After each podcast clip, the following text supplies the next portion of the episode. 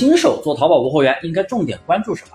感谢你的收听，订阅我的专辑并添加我的微信幺五四七五三八三，免费发你淘宝无货源开店实操视频，有问必答，说到做到。很多新手朋友准备做淘宝无货源，可是关注错了方向，总是在研究怎么开企业店，研究怎么秒赚，研究怎么做动销，甚至还煞费苦心的找蓝海词。我认为你全部走错了方向。来听听我给新手的建议。一新手朋友不必要纠结企业店怎么开，你现在开企业店要对公户，对于新手小白来说比较麻烦，一般你开个人店就可以了，一个身份证可以正常注册两家个人店，一家店整明白了，你再去开多家店，自己的不够就去找你亲戚朋友、七大姑八大姨、前女友、前前前前前女友，全部都可以拿来开，肯定够了。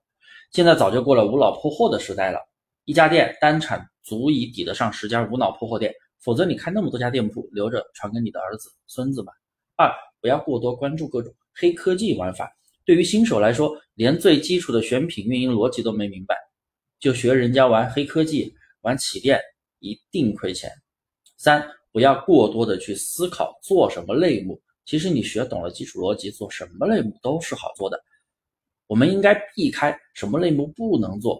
做无货源的话，像食品、美妆、农产品。数码电器这些类目我是不建议做的，因为品牌占比太高了，打假人也非常的多。对于新手来说，真的非常容易踩坑。我们尽量选择品牌占比低的类目，像服饰鞋包、童装、家居百货就非常的不错。四，不要过多研究蓝海，你千万不要煞费苦心的去找什么小众类目，能被你找到的小众类目，也能被其他同行找到。那大家都找到了，再去恶意竞争，蓝海秒变红海。所以，我们应该去细分市场。就拿女装来说吧，普通的就是连衣裙，那我们可以细分，比如大码女装、小个子女装、哺乳妈妈穿的连衣裙等等，这样你细分出小类目，就可以错位竞争，拿到更多的流量，是不是？五，注意选品，千万不要去选什么大爆款，新手同行都是这么想的，那大家都去做的产品竞争肯定就大。